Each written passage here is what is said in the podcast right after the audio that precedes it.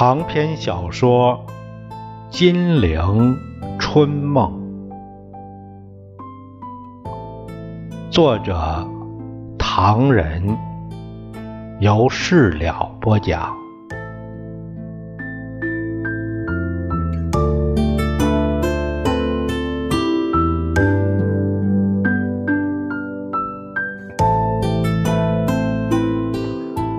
那么，我们从今天开始播讲一部长篇小说。这部小说一共有六册，这是一九五五年出版，一共有二十五万五千字。这部小说很长，所以啊，长篇小说是很长。这那个我们这是。它是六集啊，我们讲的是这是第一集正三发子，这第一集，它有一个序言，我们从序言里先了解一下这部书。序言说，《金陵春梦》在报上刊登迄今已经三年多，这个迄今是说从五五年那个写的时候，在香港他写的时候开始说的。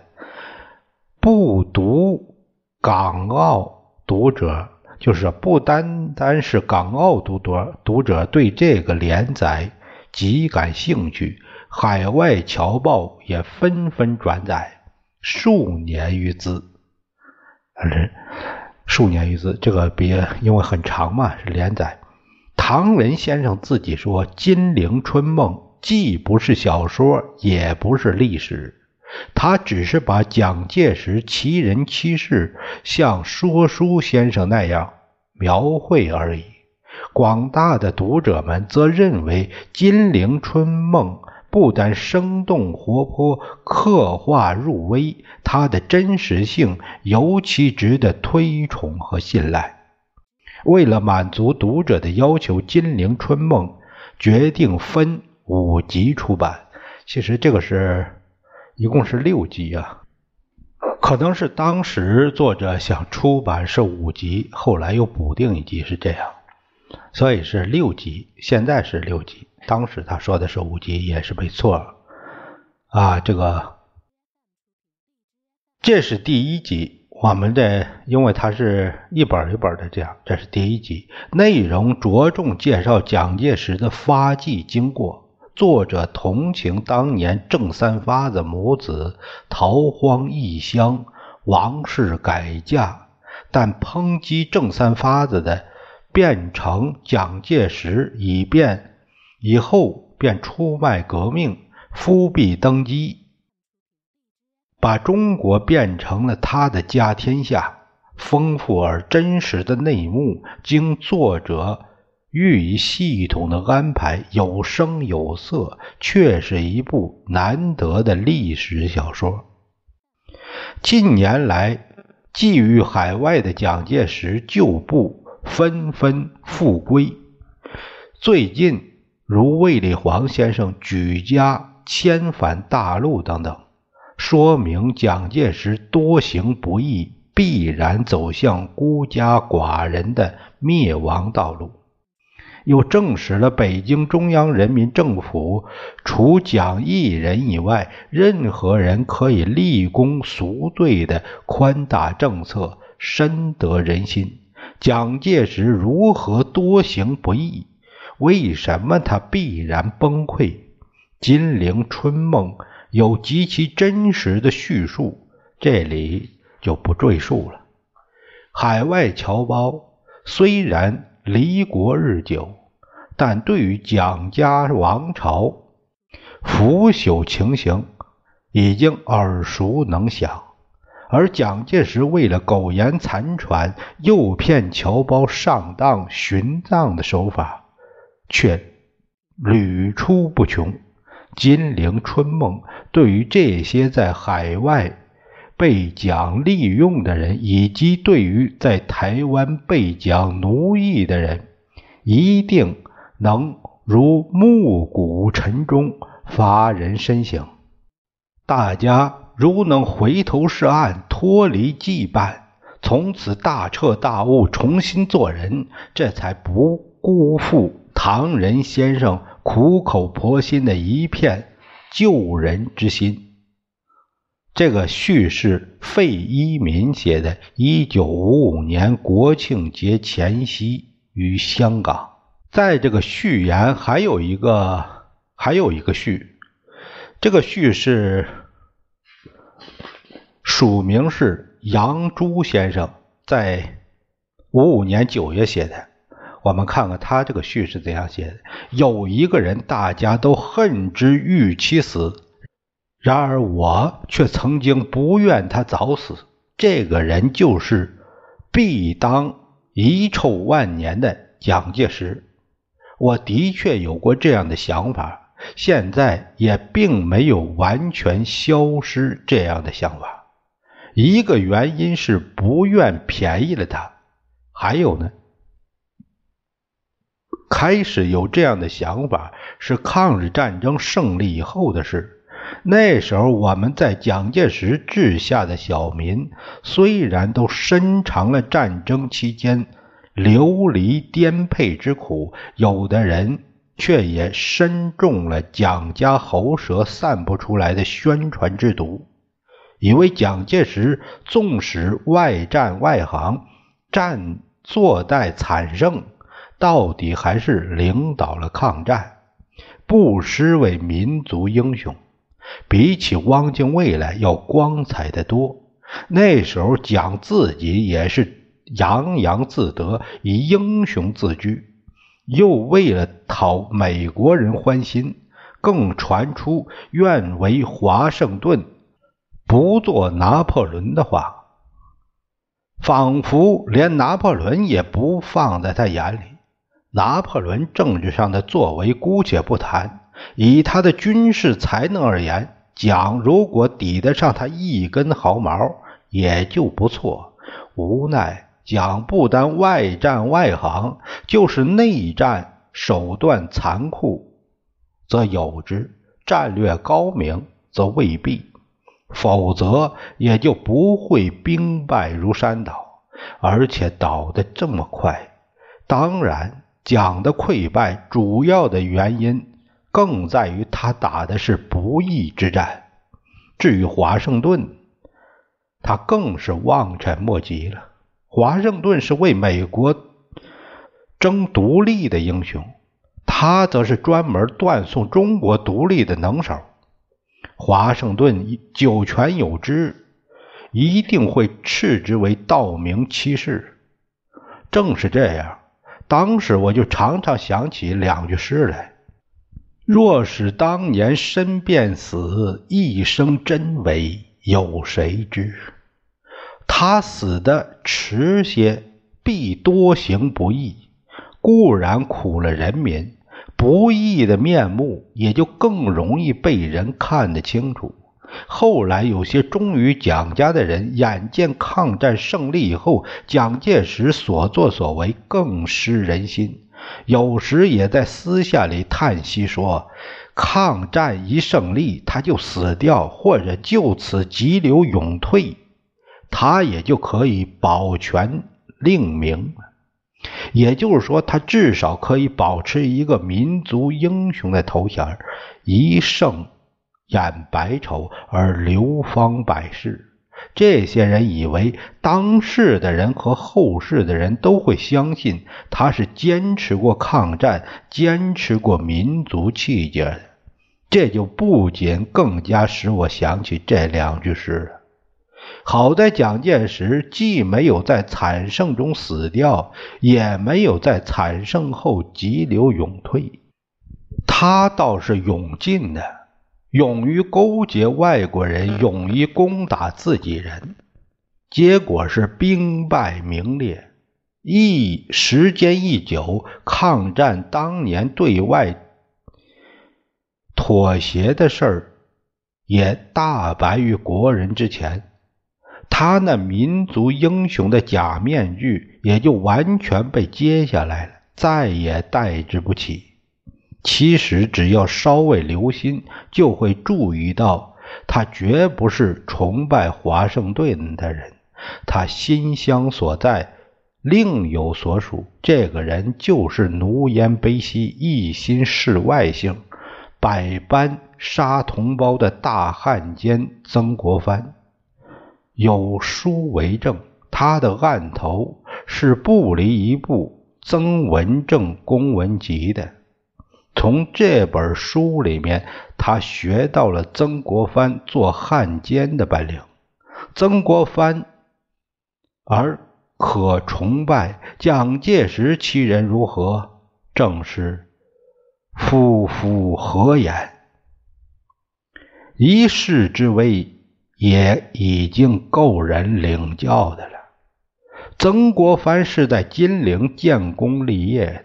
百年之后，蒋介石也在金陵称王称霸，做了一番事业，时而院长，时而主席，最后是总统。总而言之，统而言之，不是东西。这联语送给他，倒是最合适不过。然而，这一切都已经成为过去，成为历史的沉寂了。金陵王气黯然收，他只能避到台湾苟活人世。他的历史已经写到末页，只差几笔就是结束。这本书告诉你，他是怎么开始，怎么窜起，又怎么被击落，像废物一样只待扫除。垃圾是不会自己跑进桶里。然后自己把自己倒掉的，他的最后还需要人们花一点气力，花一点时间来看这本书吧，就会像金圣叹一样，看到会心之处，常常而眼倦而语，不亦快哉的。做这个写序的叫杨朱。我们看了这两个序啊，它有一定的这个历史的倾向性。呃，作为历史来讲，其实不应该有这个倾向性。但是作为呃一部或者是呃小说、评书也好，它总是有一些倾向性。这些呢，我们也没必要计较。但是呢，我们也也应该有真正的历史观。呃，小说是小说，历史是历史，不要混为一谈。我们也可以从中辨析他的，呃，就是污抹，就是污蔑化的，就是呃污化的，啊，就是故意抹黑的，也可能会有。我们呢，也应该呃明了这一点。呃，这是五五年写五五年写的序，所以呢，历史啊，如果看得更长，如果是说我们现在呃二零年写的序，那么他可能对蒋公评价应该更公正一点历史是人民的啊，历史是属于人民的，他最终。澄清与寰宇。下面我们在这个这部长书啊长篇这个评书也好，小说也好，这个之前我们先读一下蝎子。蝎子呢，也就是引子，相当于把这个故事展开来啊。我们看一下，老妻寄异县十口。隔风雪，谁能久不顾？数往共饥渴。入门闻嚎啕，幼子皆已足。吾宁舍一哀，李相也吾也。列位看官，在下所引之诗是距今一千两百年前，也就是。公元七五五年，天宝十四年，爱国诗人杜甫获悉他的故乡河南大灾荒，自长安远道奔走还家后所写。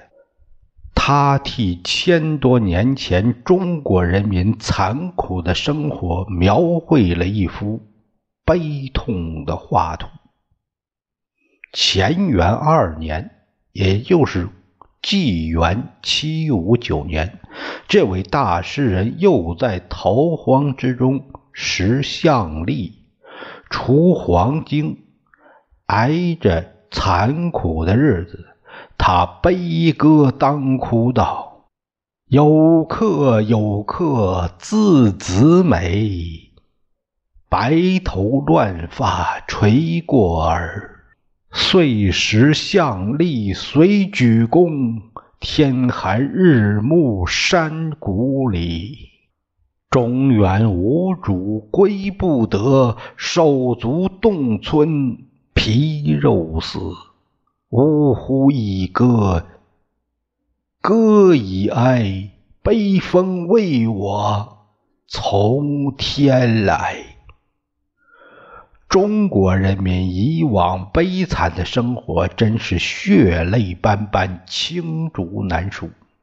由于水利不修，黄河、淮河流域等地经常闹灾荒。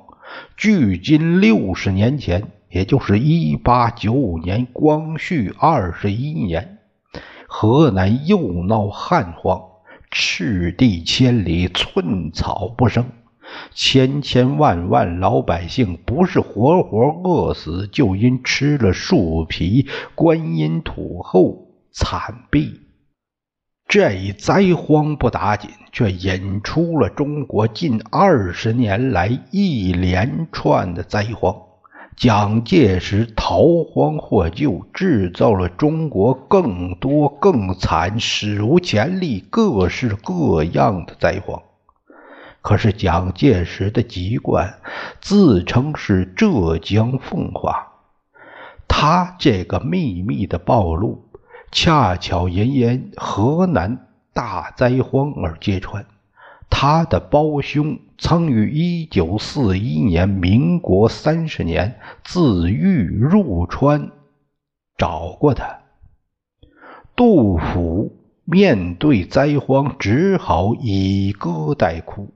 当时的蒋介石是有足够条件制止灾荒。但事实相反，蒋介石助长了中国的各种灾荒，并且在二十多年中替中国人民制造了难以计算的祸患。正是蒋军头上一把草，将军肚里一团糟。却说蒋介石的名字及其绰号。算算，真有一大筐。名中正，字介石，少年时叫做蒋志清。蒋家家谱上对他的名字说法颇不一致。一说原名周泰，字瑞元。民国十五年以前之蒋介石先生，一说出名周泰，字志清，这个是蒋介石先生传略这里说的。还有叫幼名端泰和伟大的蒋介石这本书说的。一说叫幼名瑞泰，后承太夫人命名，更名中正，字。介石，这个蒋介石先生传这里说，一说原名周泰，现名即字君，总裁自取，这个是出自《总裁言行》。香港若干报纸尊称他为总统或草山老人，相反的称呼是蒋光头。蒋二秃，蒋该死！特务称他为大老板。军统局内部，侍卫们称他为先生。这侍卫官杂技。最有趣的是罗斯福把它叫做花生米，这是美国的方言，也就是小人物、低能者。哎，这个出现在史迪威日记，而史迪威却加送给吉顶帽的小杂种、酋长、大西仔、马浪荡、响尾蛇。这个出在中国震撼着世界这本书，其实蒋介石的真名是什么？他叫做郑三发子。且听下一回第一回：逃荒年，郑家拆骨肉，找奶妈蒋府杨新人。